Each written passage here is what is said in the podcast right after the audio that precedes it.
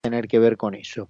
Antes, muy, muy eh, chiquito, pero importante a prestar atención a esto, el juez Alejo Ramos Padilla, recuerden eh, aquel eh, juez escandaloso de Dolores que persiguió periodistas, que armó una causa para voltear el, la investigación de cuadernos que llevaba Claudio Bonadío y que fue ascendido a juez federal de La Plata con eh, jurisdicción electoral en el principal, eh, en el principal, la principal sección electoral del país, que es la provincia de Buenos Aires, estableció que no se va a poder ser autoridad de mesa con más de 55 años y no se va a poder ser fiscal con más de 50.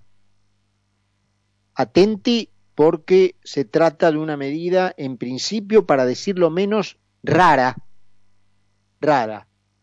Y en el clima de sospechas y de eh, madre de todas las batallas que significa eh, Buenos Aires para una competencia electoral, llama la atención.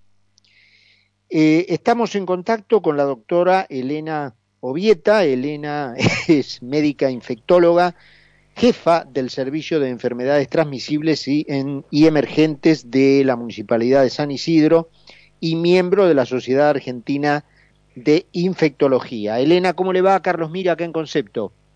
¿Qué tal, Carlos? Buenas noches, ¿cómo están? Gracias muy bien, muy bien. Gracias, al contrario, gracias a usted por atendernos.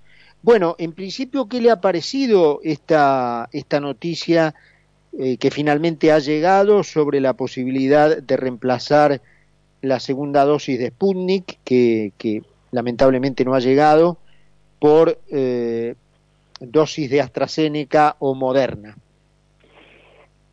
En primer lugar, lo que hay que primero lo recibo con muchísima alegría porque eh, ya veníamos leyendo información de otros países del mundo y otros trabajos que habían demostrado no solamente la seguridad sino la eficacia y verdaderamente mirábamos con preocupación que tuviéramos un alto porcentaje de la población que necesita estar con las dos dosis puestas eh, más cuando tenemos cepa delta ya casi este, con muchas ganas de, copar la parada, como digo yo, este, necesitamos tener al 75-80% de nuestra población objetivo con las dos dosis.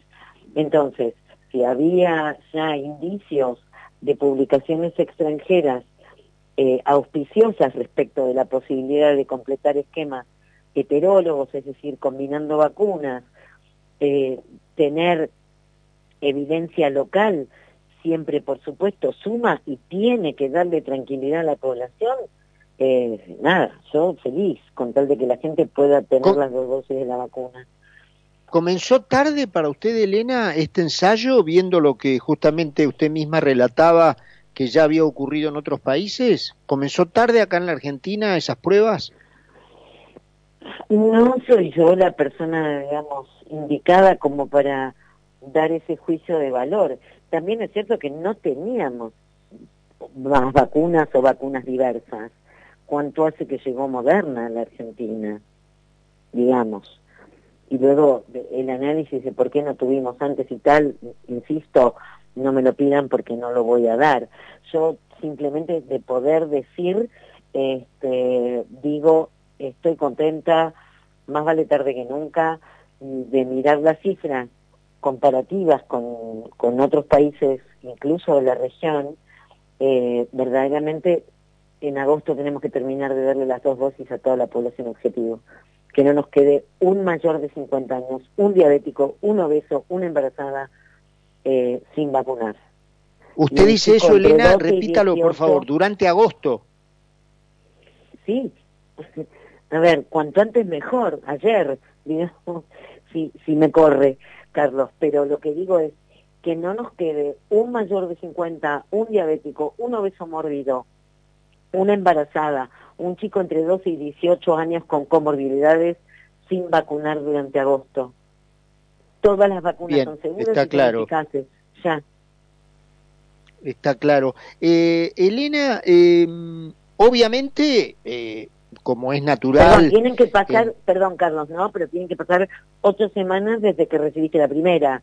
Perdón. Sí, sí, sí, eso está entendido, eso está entendido, pero bueno, el grueso de la gente que está ya en un nivel de desesperación, este, lleva ya tres, cuatro meses, ¿no? No desesperar, y si te llaman para darte la segunda, anda y dátela. No estamos en condiciones de decir, ay, pero al final yo quería la segunda de Sputnik, la voy a esperar, yo al final quería Astra y me toca Moderna. La mejor vacuna es la que está puesta en el paciente. Bueno, era una pregunta que te iba a hacer justamente, Elena, porque el, el, por lo menos en la ciudad de Buenos Aires, el email que envían eh, mm. da una última opción de decir que no, de decir no, prefiero esperar la Sputnik. ¿Vos recomendás eh, cliquear el botón de eh, recibir la AstraZeneca o Moderna? Sí, desde lo individual a cada uno de mis pacientes, yo le digo, anda y date la segunda dosis.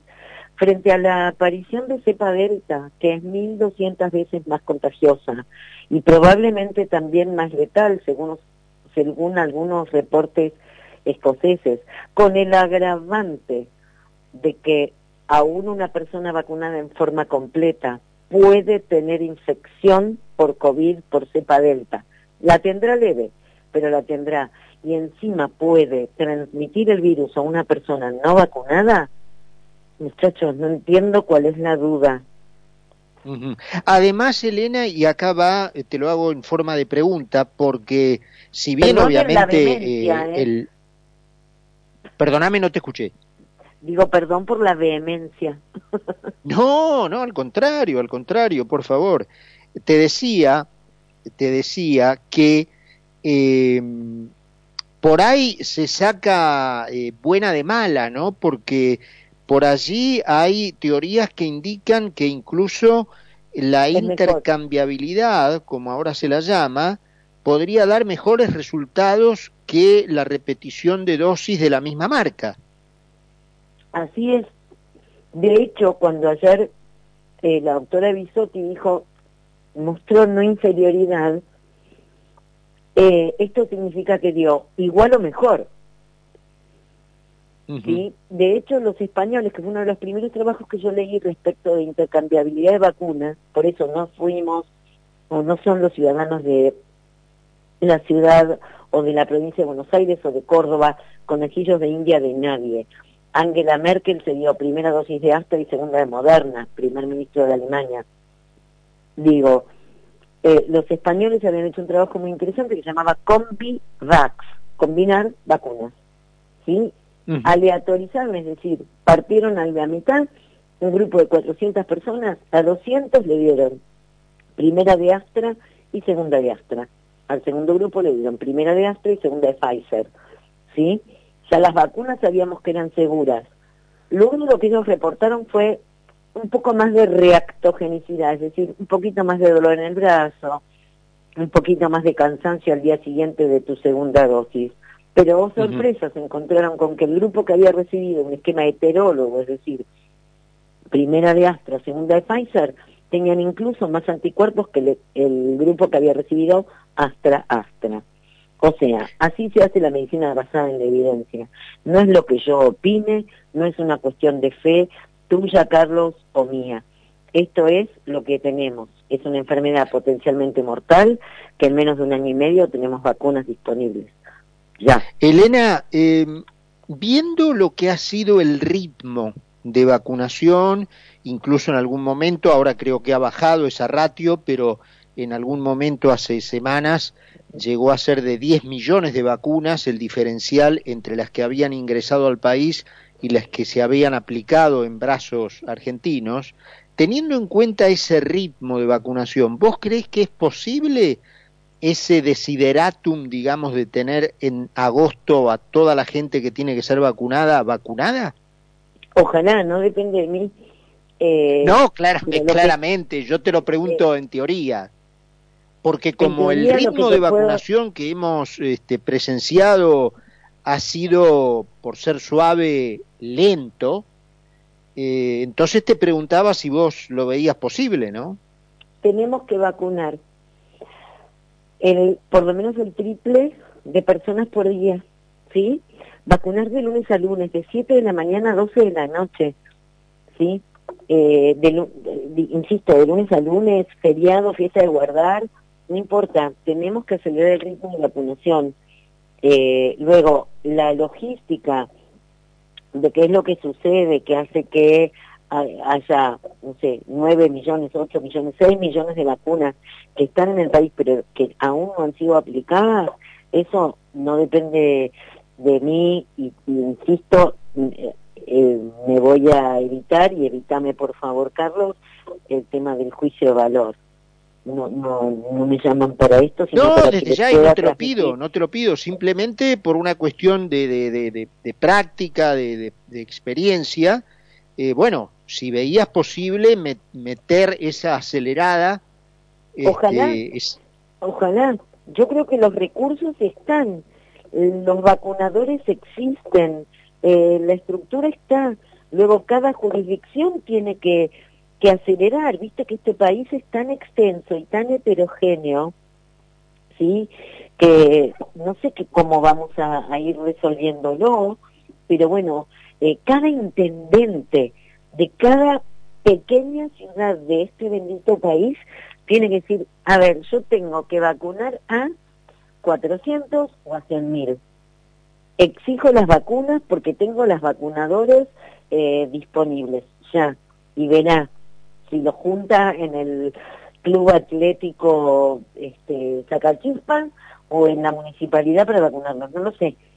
Pero ya, vacunemos, acomodé lugar. Elena, bueno, eh, ha sido muy clara, eh, te agradezco este contacto con nosotros y bueno, obviamente todos hacemos votos porque esta eh, indicación barra sugerencia que das se cumpla y que durante agosto todas esta, estos colectivos de personas que has mencionado, los mayores, aquellas personas que tengan enfermedad de base, los chicos con comorbilidades, bueno, las embarazadas, no nos olvidemos de nuestras embarazadas. Las embarazadas. Todas, las, todas las vacunas son seguras, si no van a afectar al bebé. Eh, ni, ni eso, diga, eso digámoslo, subrayémoslo porque había algunas señoras preocupadas, ¿no? Por eso lo digo, ninguna de las vacunas ha demostrado dañar el producto de la gestación. Pensemos, y si me das un segundo lo explico, todas las plataformas de las vacunas, todas las plataformas de las vacunas, esto que se dijo, que te cambian el ADN, ojalá eso sería alta y flaca, ¿sí? No entran, no entran al núcleo de nuestras células, que es donde está nuestro ADN, ¿sí? todo el proceso se hace en el citoplasma de la célula, que es como en un huevo frito la parte blanquita, lo amarillo es el núcleo de las células. ¿sí? Todo el proceso se hace en el citoplasma de las células. Entonces, son seguras, no dañan a los bebés y de verdad, o sea, llama a un terapista por teléfono, te convoco para que llames a un terapista y le preguntes cómo es poner nada, es decir, boca abajo, una embarazada de siete meses y medio, con esa panza, ventilarla, dada vuelta, para ver si puede respirar un poco mejor y hacerle una cesárea de urgencia para que no con prematura y que esa embarazada se muera. Te convoco. Elena, bueno, ha sido muy, muy clara. ¿Eh? Te lo agradezco mucho porque creo que esa claridad es necesaria estos días. Y en el mientras tenemos que seguir cuidándonos, Carlos, ¿eh? Ojo, sí. ojo, porque hay infecciones que están reportándose en todo el mundo con cepa delta en población vacunada en forma completa. Y tienen sí, sí, la misma cuidado debe mantenerse desde ya. La misma cantidad de virus tiene una persona que adquiere cepa delta, esté vacunada versus la no vacunada. Hubo un brote en una ciudad cerca de Boston, en Estados Unidos, después de un festival de música, no sé qué el setenta y pico por ciento tenían las dos dosis de la vacuna y sin embargo hubo un brote. ¿Por qué? Por cepa delta. Entonces, no estamos en condiciones ni de elegir, ni de a mí me gustaría, de que le tengo miedo, de que Bill Gates o leí en Internet. Esto es medicina basada en la evidencia. Clarísimo, Elena. Te dejamos un beso y te agradecemos tanta claridad y estos minutos para conversar con nosotros. ¿eh? Al contrario, buenas noches, les mando un cariño, que estemos un bien beso. que esto cambie. Chau, chau. Chau, chau. Elena Ovieta es médica infectóloga, jefa del Servicio de Enfermedades Transmisibles y Emergentes de la Municipalidad de San Isidro y miembro de la Sociedad Argentina de Infectología. 9 menos 20 pasaditas, 11 grados la temperatura. Vamos a la última pausa y conversamos con Carlos Ponce. Concepto 95.5. 95.5. Periodismo NFM.